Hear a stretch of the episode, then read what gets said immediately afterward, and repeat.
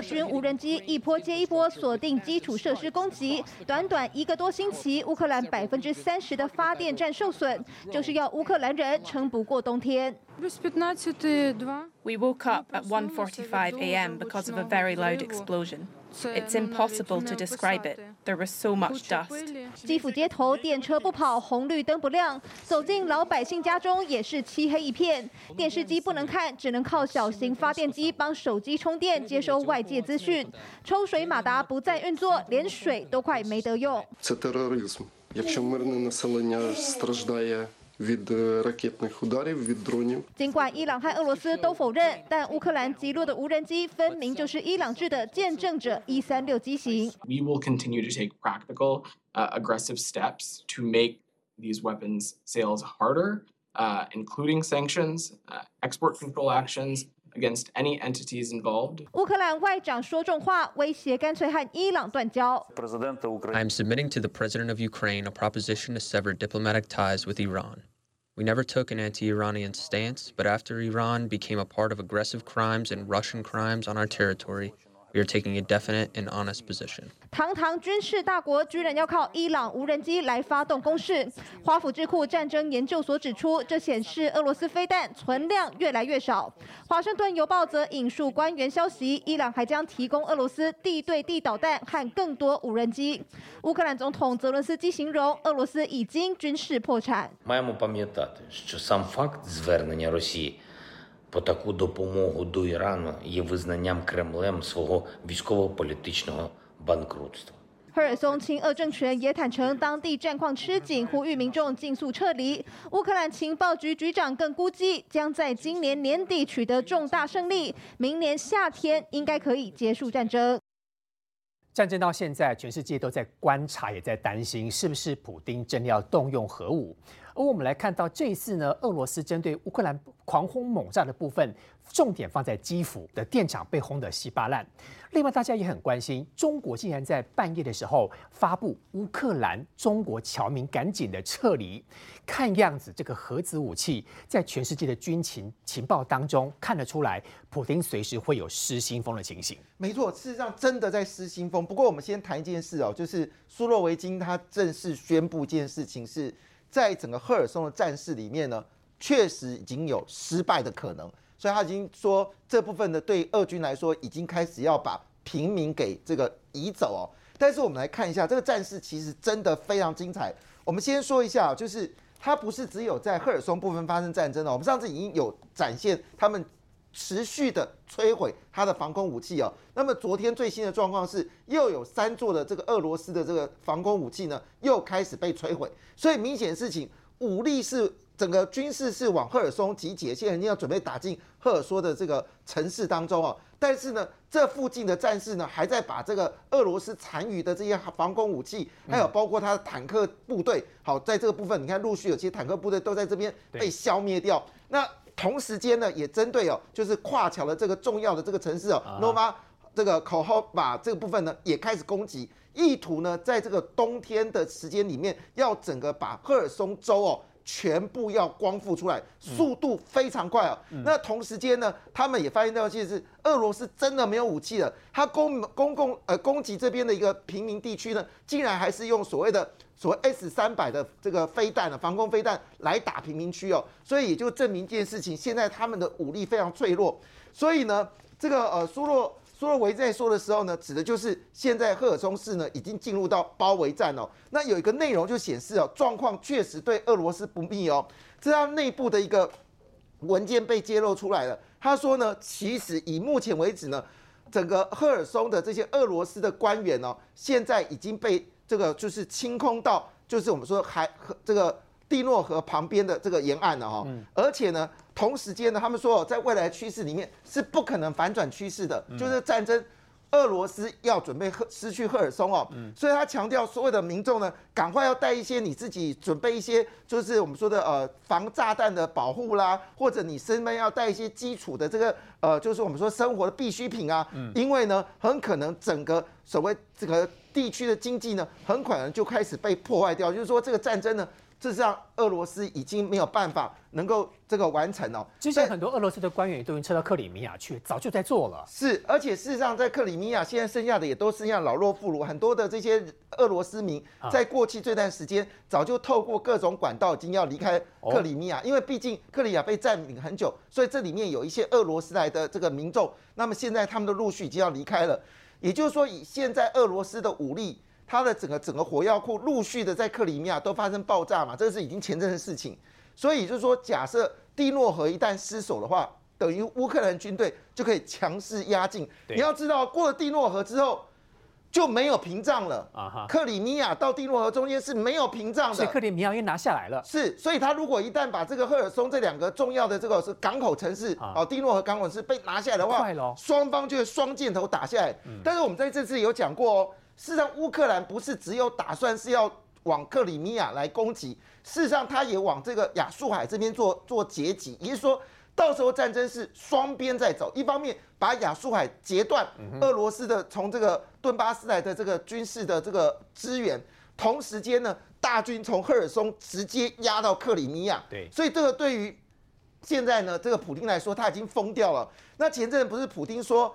呃，在前天的时候说他们不是要去摧毁乌克兰嘛？但是画面看得出来哦，这是着火的状况哦。那这是有一个呃无人机被摧毁，但是它前面的无人机呢已经造成了就是房子的一个损失哦。它现在是无差别攻击了，除了攻击电厂还有水利资源之外，对民众也开始做攻击哦。这是另外一个火海，就是也是民众拍到的，而且你看到这已经是黄昏，大家回来的时候。这是清晨，大家准备上班的时候，他向民众造成恐慌，呃，赶紧的离开。现在的状况是，其实民众是越打他的就是愤恨度越高。最新民调显示哦，超过七成以上乌克兰说一定要把俄罗斯驱逐这个驱逐边境。那泽伦斯基已经讲了，你都敢这样滥炸之后，嗯，我告诉普京。我们双方已经没有任何谈判的空间了，不谈判了，不谈判了，你不要再跟我谈判了啊！我们就是要把你驱离。那当然，在这个情况之下呢，事实上呢，现在要做的事情是什么？现在要做的事情是要叫联合国一起来看，因为伊朗一直说他没有供应这些这个无人机、这些无人机飞弹、自杀飞弹，但是呢，现在已经看得出来，连编号都出来了哈，还有这个整个形状都出来，这就是。被证明就是见证者一三六的自杀无人机，那现在已经要请联合国一起来判断这是不是伊朗的。那如果是的话呢，那乌克兰就会跟伊朗断交。那么也就是说呢，现在美国白宫呢说，一旦确认这是伊朗所提供的话，他们要制裁任何跟这个无人机有相关的企业，冻结他的资产。所以这个事情已经是白热化了。所以你看到乌克兰人民现在对伊朗是非常生气的，甚至呢用烧掉伊朗的国旗，而且这边有说一句话说，伊朗是一个邪恶的人，你不应该去支持恐怖。乌克兰人已经对伊朗是非常非常愤怒的部分哦。那当然在这个情况之下呢，其实我们看到这个战事打到这个地方的时候，乌克兰这个这个这个我们说的他的无人机到底有多夸张哦？这个画面哦，你以为是一条河哦，对，反射过来，其实不是，它是什么？它连这个我们说的他们的这个石葵花油的这个油库哦，也也也把它打掉了。炸油库，对他们就说一句话说，哎，你是乱炸，你炸说这个我们说的能源组，那个我们说的发电机啊，或者是你炸这个水库啊，哈，那你还有道理吗？是军事的地方，你连葵花籽油的这个油槽你都炸，是这样？你们炸疯了吗？你们是眼睛瞎掉了吗？好，那我们都知道这件事情当然引发大家在乎。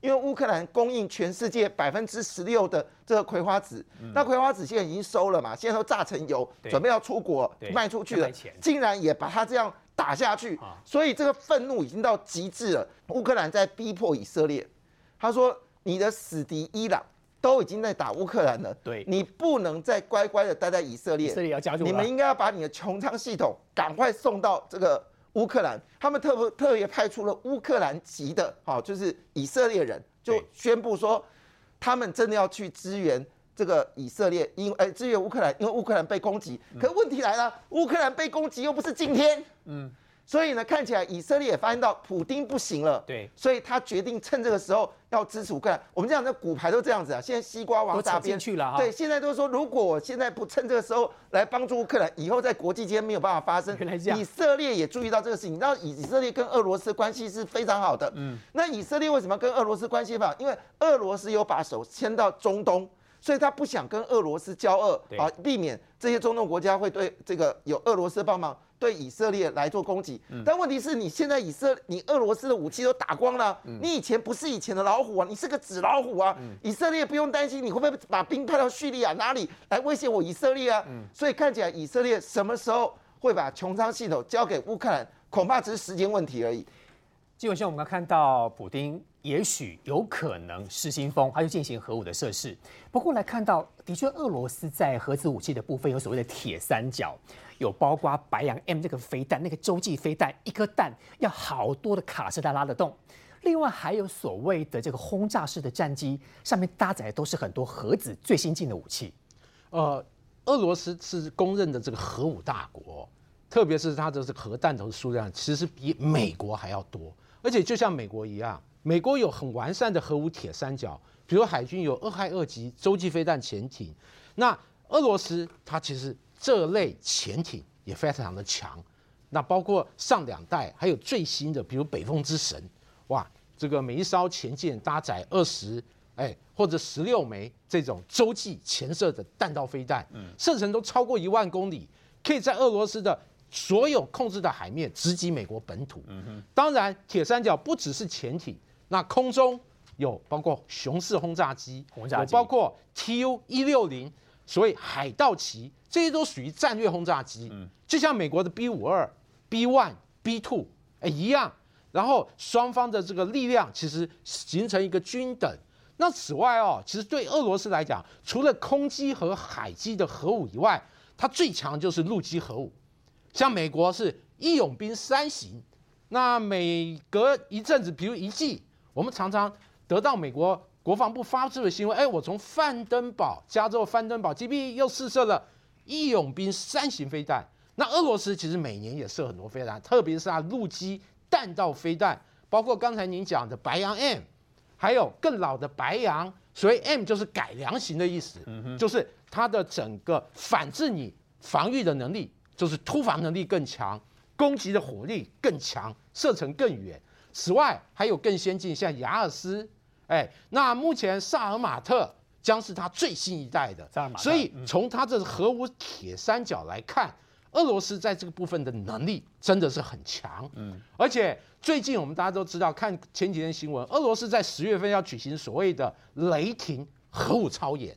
核武操演基本上就利用它的核武铁三角在演习区。进行实弹射击，实弹射击，对，比如从这个欧洲啊或者北大西洋这个巴伦支海这个周边，哎，利用潜艇发射潜射洲际飞弹，越过它整个西伯利亚，那落到勘察加半岛，哎，进行一个核力量展示。嗯，它主要就是向国际展示，哇，我的核武不止数量多，可靠度高，而且我可能任何地方我都可以有效。攻击我想攻击的目标，当然不只是巴伦支海啊，它陆上基地的这种洲际弹道飞弹，比如地窖式的或机动式的，也可以进行类似的发射。此外，刚才我们讲到熊式轰炸机或海盗旗，过去也经常在西伯利亚或者它欧洲空域往勘察加半岛这个地方进行射击。我们知道勘察加半岛是属于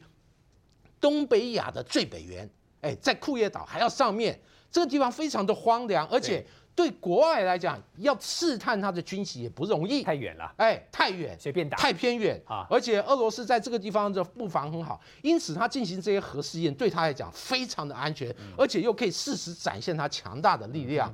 呃，刚才杰明有讲到，俄罗斯目前战局不利啊，特别是地面，哇，好多地方已经被乌军夺回，特别是这几天。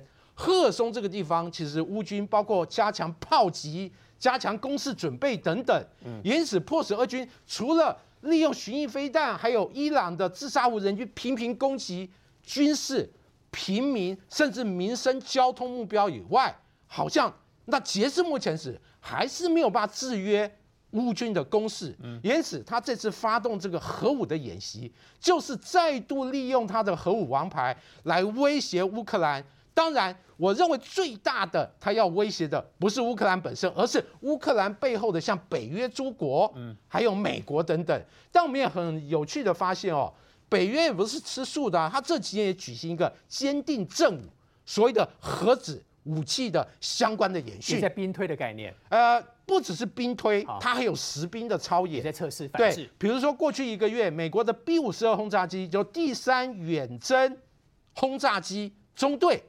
驻英国的，哎，他就要配合这次的操演，然后结合他的所谓的核反击的相关程序，进行一个实兵操演，也就是假想俄罗斯动用核武，哎，我相关的兵力要怎么集中，要按什么计划？然后发起一个核反击或核自卫，嗯，哎，这个演习哦，我认为就像高手过招，点到为止。俄罗斯是从这个欧洲地方往它整个远东发射飞弹，对，而北约它这个核演习，它是在选择这个北大西洋和英国之间的这个空域。进行它的核反击核演习，那因此双方事实上都保持一个相对安全距离，嗯，也就是你做你的，我做我的，你威胁我，我进行一个反威胁，对，但是是在确保安全的状况下，我们进行相关的演习，以免对手产生误判或者直接感受到威胁，做出一些过激的回应。总体来讲，我认为俄罗斯还是展现一个姿态，主要。就是想要借此来制约北约对乌克兰的后续援助。明玉姐，中国有发布说乌克兰的侨民赶紧撤离，这个大家都很紧张。不过战争真的很无情，两个多月前亚速钢铁厂整个沦陷嘛，是当时俘虏了非常多的人，有男有女，男女老少都有。对，真的是很悲惨。两个多月之后，终于现在才慢慢被放出来。真的哈，其实不只是对乌克兰，其实对俄罗斯来讲也算是好消息了。他们昨天哦宣布要互换球换，要换球了，换球了哈。那这一次比较特别是说，这次换的有一百零八名的囚犯，全部都是女性。这个是乌俄战争爆发八个月以来第一次换球，全部都是女性哦哈。那乌克兰这边是换了一百零八名女性回来，那其中呢大概有九十六名的女兵，就像你刚刚讲的哈，还包括三十七名的是亚速钢铁厂的一些军人。那另外十二。名是平民啊，那甚至有一些是在战争爆发前就会被非法抓走的，但是全部都是女生。那呃，这次俄罗斯也换回来了，大概为数差不多，但是它比较特别是说，它大部分都是船员，好船员为主，还有一些就是这个所谓的武装部队成员啦，哈。那你可以透过画面可以看得出来啊，这些呃被要换回来的这些女囚们啊，都非常非常的开心啊，因为。其实坦白讲哦，不管是关了两三个月哦，那种非法那个对待哈，这种无人道的对待，其实大家看起来就是说，呃，身体状况啦，回去都要接受治疗，但是可以想到。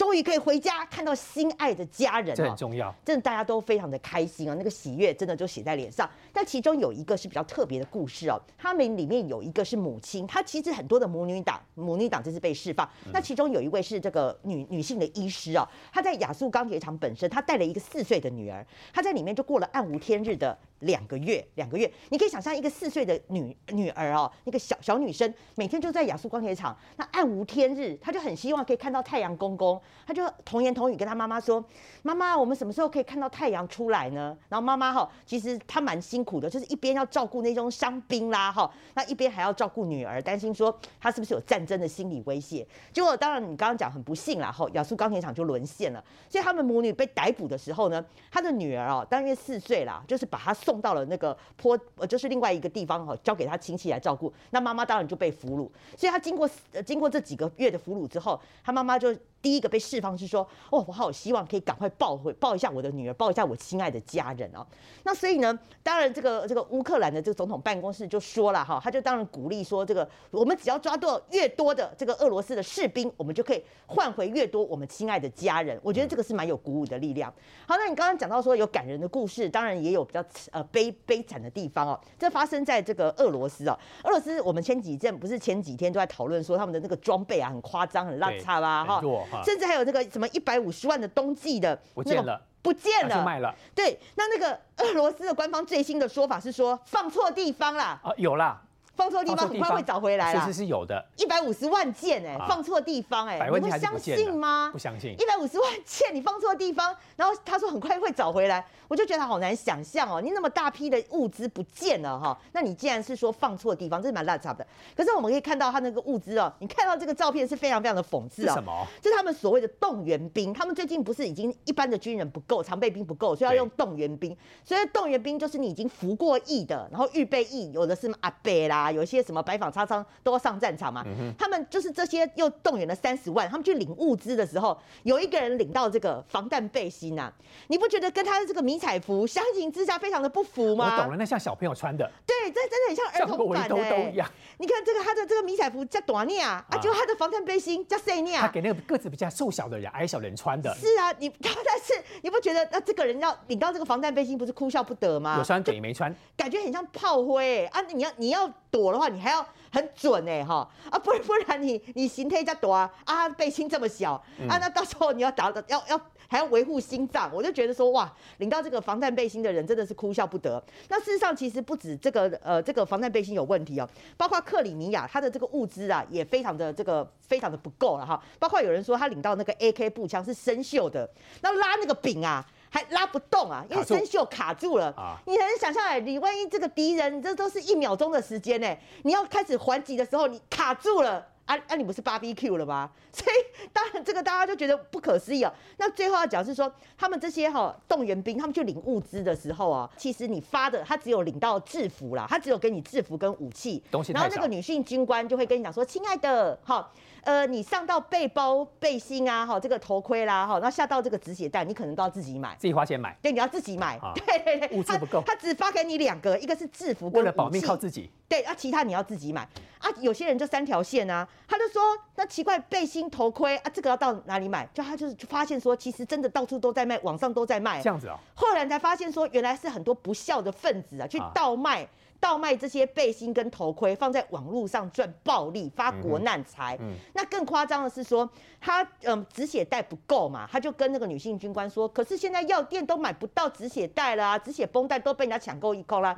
就女性军官又很温柔的声音说：“亲爱的，你还是可以回去跟你的妈妈、女朋友、妹妹要卫生棉来当止血绷带。”所以大家都三条线，现在就是说你物资不够，然后你训练大概不到十一天的时间，只打过一次靶，你就把它上战场上。那所以大家就觉得说，那你不是把我当炮灰吗？想象不到俄罗斯的巡弋飞弹会被乌克兰给拦截。现在传出说是因为本身俄罗斯的巡弋飞弹晶片有问题，飞不准、打不准，所以会这么的出现大的问题。哦，当然这个新闻我必须为大家个科普一下啊。巡弋飞弹其实它最大的特色就是，它在整个攻击的过程，飞弹会随着它的地形，哎，进行一个高低起伏的这个调整。是聪明的飞弹，聪明的飞弹，不像传统的飞弹，可能利用一个抛物线，对，哎，或利用一个某个固定的弹道。或者路径，巡弋飞弹就因为高高低低，可以极低空的方式来穿透对方的防线，因此不容易拦截。但巡弋飞弹有一个弱点，就是它的飞行速度比较慢，和飞机差不多，甚至更慢。因此，对于防空系统来讲，你只要找到巡弋飞弹，锁定它，相对来讲它的速度不高，因此。相对也比较容易拦算好打啦。对，好打，因为速度不快嘛。对，就像一个呃小型的飞机这样。它会侦测目标，这算也是蛮厉害的。是是是，那这次哦，是不是中国的晶片惹了祸？当然是未来还要提出进行一个调查。嗯，但我认为哦，这个中国大陆它的晶片确实目前俄罗斯它不管是军方的这个国防产业，或者它民用。三 C 相关产品的制造来讲，那都变成唯一的来源。嗯，毕竟美国带领下对俄罗斯展开制裁，那除了这个中国的芯片，别无他去哦。当然，我们在看到这个镜头里面很有趣的，就是乌军又展出一个他攻击俄军一辆扫雷车的画面。大家看到哇，这个爆炸非常的他把战车像炸成这个样子。对，这是一个什么东西？这个叫做 UR 七十七扫雷车。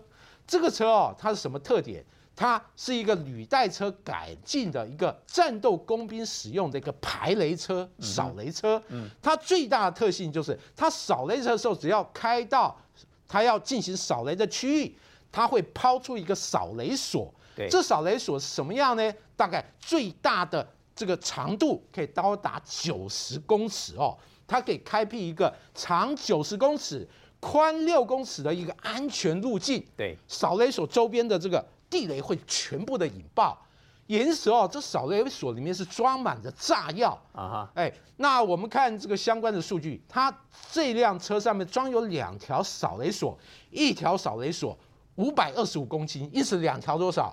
一千四百五十公斤。嗯这也就是为什么乌军的无人机的弹药。击中这辆车，它会引起一个大爆炸。嗯，我看到网络上写哦，这爆炸的效果像核武器一样，就是因为它本身就像一个大炸药桶，因此被引爆以后，产生一个远高于一般炸弹爆炸的爆破和恐怖的效果。你看，爆炸以后，整个地面上东西被完全这个扫平，连车的残骸都找不到，确实是相当相当的恐怖哦。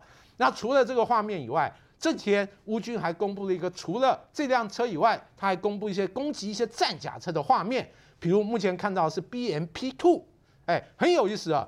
其实乌军之前也公布过类似的画面，他利用无人机丢这种小炸弹，哇，这个丢的很准。无人机打坦克车，对，而且它不是发射导引炸那个飞弹哦，它是丢小炸弹，很有意思哦，丢的很准。对，从车战车的炮塔的舱盖，对，扔了进去，丢到里面去，对，原始爆破以后，瞬间把它的整个弹药，还又爆了一些燃料，哇，整辆车变成火海一片了，只剩下弹药，里面的人都一定都活不了。对，而且类似的画面，我们在乌俄战争刚开始的有很多，包括坦克，包括装甲车，甚至一些这个卡车等等。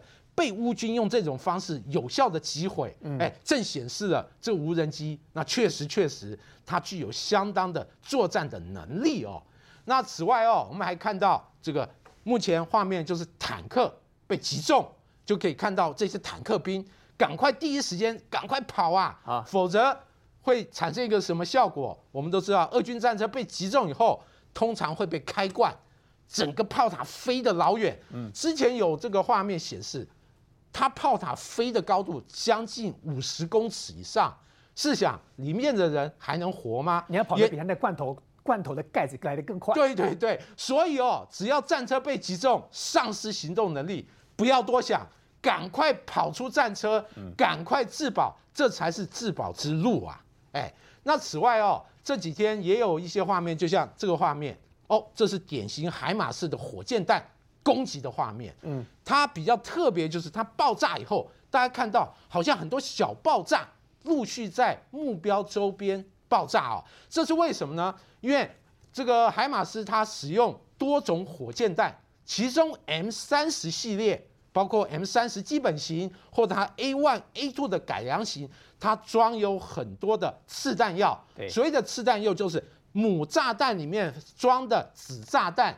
它的数量有从四百多颗到数万颗，哎，因此它爆炸以后形成很多小炸弹群的这个诱爆，所以形成这个爆破的一片爆炸海，画面就显示它惊恐而且非常具有杀伤破坏效果的这个攻击能力。哎，我们都知道海马斯目前已经被乌军这个非常的依赖，不止刚才它的这个杀伤效果，更重要就是打得够准。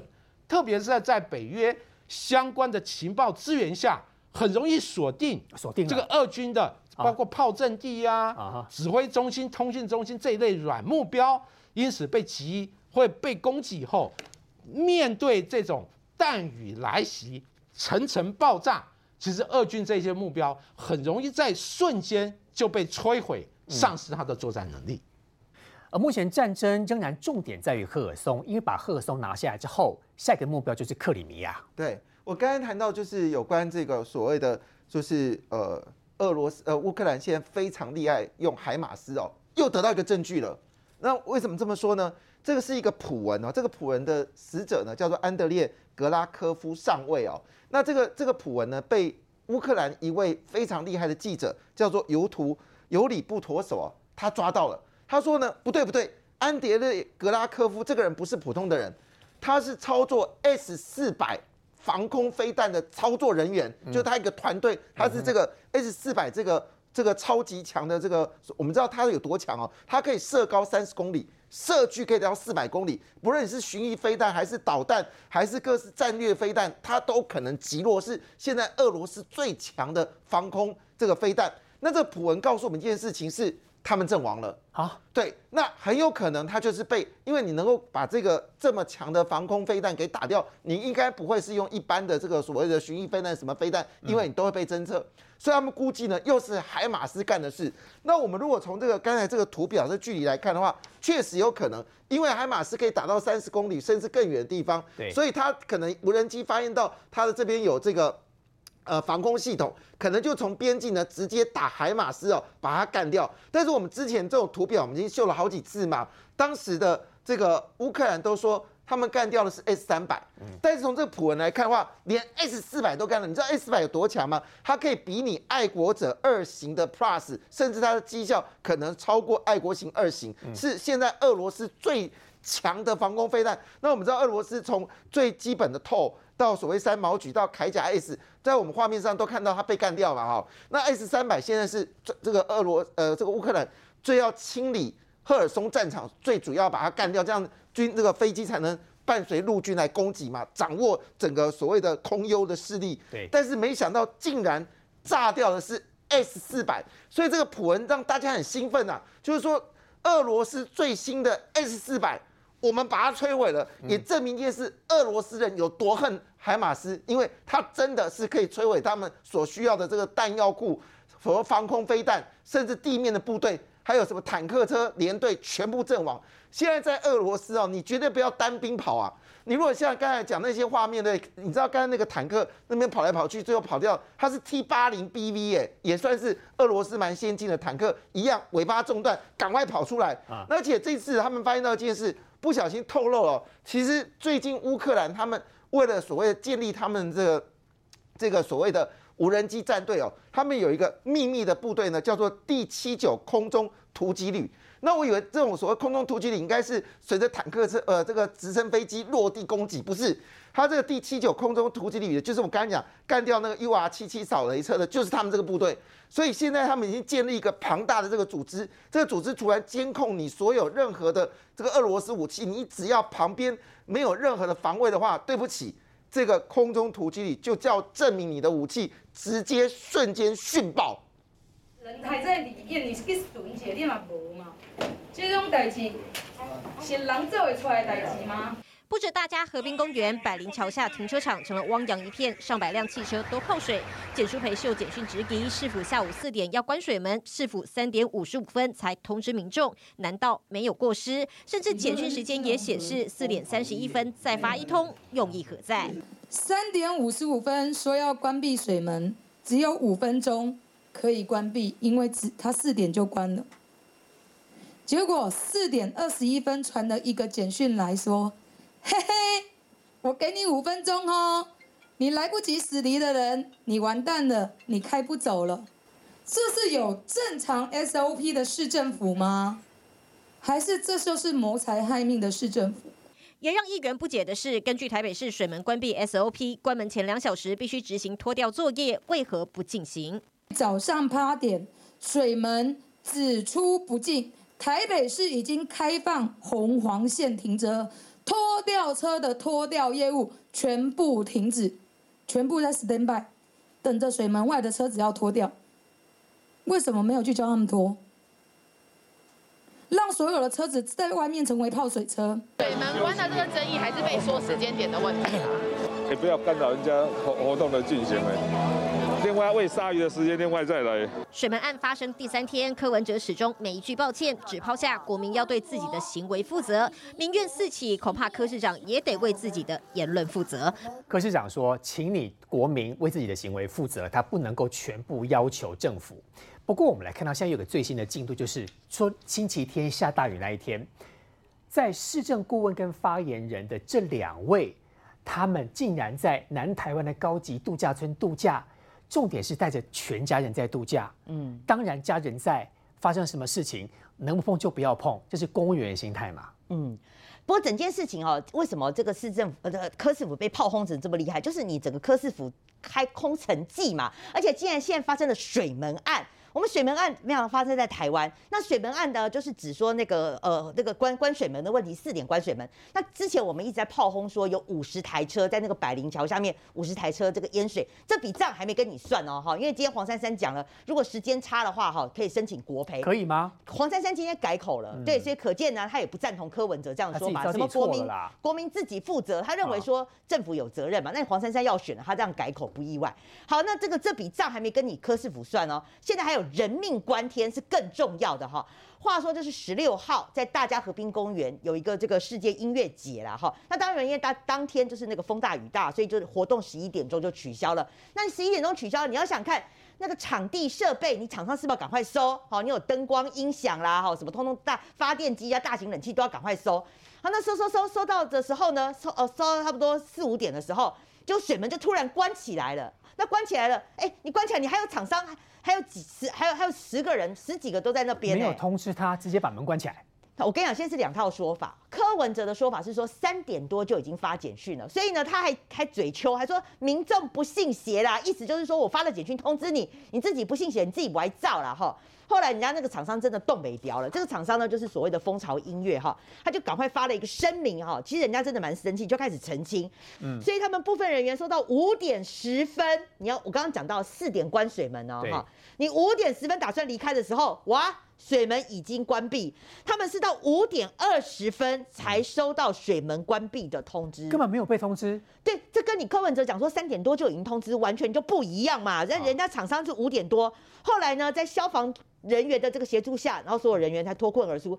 后来有说了，大概七点多的时候，哈，这个消防人员接到报案，所以就把这些人好在是全部救出来，没有人员的伤亡，哈。好，那那事实上呢，这个当地的这个里长啦，哈，就是我们的中山区大家里的里长，就在大家和平公园的那个里长，他自己也说啦，根本就没有收到通知啊，那我们根本就不知道要关水门，更不要说广播了。所以就人家里长也出来作证，代表说你柯柯文哲柯师傅你是说谎的。因为里长通常第一个时间会先广播，对，住在河边也是啊，起码两三个小时之前，里长会说大概要关水门，赶快出来啊，赶快移车哦。这就里长根本也不知道，现在跟你车子是如出一辙嘛，你根本也没通知，你也没强制脱掉，什么都没有。然后柯文哲就讲说你们国民要自己负责，所以现在呢，很多网友也看不下去啊，就说，所以你现在 SOP，柯文哲不是很爱讲 SOP 吗？你的 SOP 是先关门再通知吗？还是你的 SOP 就是国民自己负责呢？对，好，那我回答你刚刚讲说那个发言人的问题哦。那个发言人呢，他确实这两天，因为我们台北市政府有记所谓的记者联谊会啊，我们大概是一两年就会改选一次，有会长跟副会长。那确实他们是两天一夜了哈，记者是有带家眷，就是有点联谊改选，然后今天这个大家有点玩玩的性质，这个是没有错的。嗯，那坦白讲，那发言人这两个陈志涵跟魏文元，他被人家踢爆说，其实坦白讲，你也是带家眷啊，你老公小孩全家都去啦。嗯，那他现在一直强辩说他是公务行程。我没有看过公务行程，你还带家人，你自己嘛可以省啊。你你你公务行程，你说你发言人哈，你去服务记者什么的，你通常你服务的这个，你不会自己带家眷嘛？那你带家眷代表说你也是去玩呐。所以人家说踢爆说你是带家眷一起去高级度假村度假也没有错啊。那但那讨好你去度假，那如果无风无雨，我们不会跟你算这笔账。现在大家要算账的是说，因为已经已经是下大雨了哈。那下大雨了，你结果你的市长在浮选，那你的副市长也没有赶回来，你的发言人被人家发现你在高级度假村享天伦之乐，当时对，那好，那我最后要讲的是说了哈。今天柯市府他发明了一个新名词，叫做强化三级。强化三级，其实你你问这些议员哦，没有所谓的强化三级，你就是一级、二级跟三级。那他你知道为什么现在差别在哪里吗？因为哈，如果你升二级的话，明文规定啊，你是市长要回来坐镇兼指挥官，副市长兼副指挥官。那他明明知道柯文哲赶不回来，因为你在台南投跟台中辅选嘛，所以他不回来，所以他没办法让你升三，没有办法升二级，没有办法升二级的状况下，他就发明一个新名词，叫做强化三级。强化三级等于帮柯文哲开了一个后门，因为我没有到二级嘛，你柯文哲不用回来嘛，所以你看大家为什么会骂翻了，就是因为你市长去辅选嘛，你党务比这个。政务还重要，然后你发言人也不见被人家闹高，被人家发现说你在度假村，你被骂真的，我是觉得还是道歉呐。所以策略长看得出来，柯文哲所谓的 SOP 根本一点作用都没有。不过到现在他一定还要继续狡辩下去。对，我我们市政府当然有这一个，因为灾害防救法的关系，有一级、二级、三级是什么？起码的第三级，无代志的时叫做三级，就是无代志的时，那应变中心谁坐在那里？是消防局的人坐在那里，他就每天收地震的资讯，收接下来有没有强风豪雨的资讯，看那个水情，那个叫三级。这次这个事件啊，柯文哲一直讲 SOP，我就拿一个 SOP 给各位看啊，这个水门关闭的 SOP 就是这一张啊，这一张里头有规定，有一个单位叫交通局，跟这个交通大队，他们要负责拖掉车辆，嗯，有没有做？没有做，都没有拖掉。第二个，这里头有一个叫做媒体媒体事务组啊，也没有通知。媒体事务组是谁要负责？就是发言人啊，去去玩就对了。陈志涵呢？啊，最下面有一关叫做里长要广播。里长有没有通大家里的里长说，我唔知，这是市政府办的哦。啊，监察院要调查了吧？这是市政府的 SOP，市政府的灾害防救要点里头定的。水门的关闭的相关的单位跟程序，这个事件发生的时候，起定无敌，起定去走算，副起定到现在，彭副市长当天人在哪里？没有人知道，到现在一句话都没讲。这个彭副市长礼拜天那二十四小时，你人在哪里？不够，台北市有三个副市长，一个生病，对，一个请假，啊，一个辞职了，啊，另外一个。人不见了，嗯，这整个要跟外界联系的人叫发言人。好，发言人，你说你跟记者去联理，我能这归决定啦。什么叫跟记者联理？跟记者在一起，跟议员在一起，这是每每年的例行公事都没有问题。全世界无人这好大，全台湾无人这好大。交议员联理的时阵，交记者联理的时阵带家眷的啦。那请问你住那个房间，你的小孩，你的老公？加班的钱上出来了，市府出吧？市府可以帮忙出吗？市府可以帮你出你老公跟你小孩去的旅费吗？可以吗？你说那个议员带着他的家眷，好，那个惯例，媒体每一个每一个媒体有几个名额，这个都是每年的惯例。对，没有这种发言人，家己带家己的某囝去的啦，无这种的啦，某囝去的钱上出来。好，你当天你还出来狡辩哦，他说。哦，我们都掌握资讯，我都有在跟市长联络。那因为台北的媒体也都在大溪这个威斯汀，威斯汀这个度假饭店，你现在上阿勾达去订，最快到明年一月才有房间。这么抢手，一个晚上现在到一万块，这么高级。最便宜平日八千多，那个地方以前叫大溪红喜球场，哦，现在是威斯汀经营。最近最近有一些股权要移转，那是一个很高档的五星级饭店。好，那你在那里没有问题。黄景林、柯柯文哲公，反正都是在那上面解决。问题是这个事情发生的时候，你说媒体都在那里，我请问一下，几个内湖在看一个隧道崩塌，几下在看，在在台北市采访那些新闻的，在大家和平公园，在我们看到这个水门案采访这些的媒体，都不是媒体吗？在衰吧。那一天会去那个大溪做联谊的那一天都是休假的记者啦，才有办法去啦。正常在线上的记者还是要上班啦。你要联络的是谁？你会联络那个休假的记者？当然不是嘛，你是联络线上的嘛。那线上的哦，你你只要度假，啊，人只要在走，啊，起码你讲你拢你拢有走掉。我觉得因为柯文哲个人的关系，我看到那些车觉得很可怜呢。这可能是人家家里头的。唯一一部车连修理都没得修，他为什么会把车停在那个地方？为什么没停车位啊？对啊，因为可能断公务位啊，老的建筑啊没有停车位，他只好去那里嘛。每次台风要来、大水要来，他就很紧张，就要去移车嘛。对。那现在还有那种人呢？你看那个画面，嘿，背狼啊那，哎，那个水门一关起来，他要走多远的路才找得到真正的一个洞？他是找不到洞，才求救消防局才进去，从哪一个管道进去把那些人给带出来呢？嗯。如果当时这个地方的时雨量继续往上升，那个水越淹越高，那八个人的处境，你可以想象吗？现在柯文哲回来讲啊，我们有 SOP。今天早上台北市的水利处、公务局水利处还在狡辩，他说哦没有啊，当时办活动的时候你们都有签一条哦，说哦如果有什么大雨来哦，你们会自己撤离哦。哎，我那我跟你讲好，你嘛跟你讲好的哦，可以这样吗？水利处的观点，你们有没有同理心？那台车哪是恁兜的？那台车哪是恁妈妈、恁爸爸、恁囝的？然后车子就这样被淹了。水利处的处长，你们这些官员够良心的、够贴心的，大家拢是台北市民，唔通安尼讲的。林涛这一次除了天灾之外，又有人祸，你怎么看？